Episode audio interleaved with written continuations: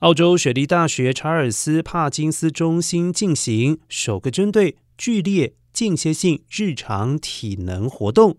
的健康效益做出了准确衡量的研究，并且刊登于《自然医学》期刊。研究团队观察了四十到六十九岁、自述无固定运动习惯的成年人的资料。分析记录受试者日常活动的监测资料后，发现多达百分之八十九的受试者有进行剧烈间歇性日常体能活动，平均每天进行约四分半的人早死的几率比几乎不动的人低百分之三十。如果一天内分散进行三次剧烈间歇性日常体能活动，即使每一次仅维持一分钟，早死风险更减少了百分之四十。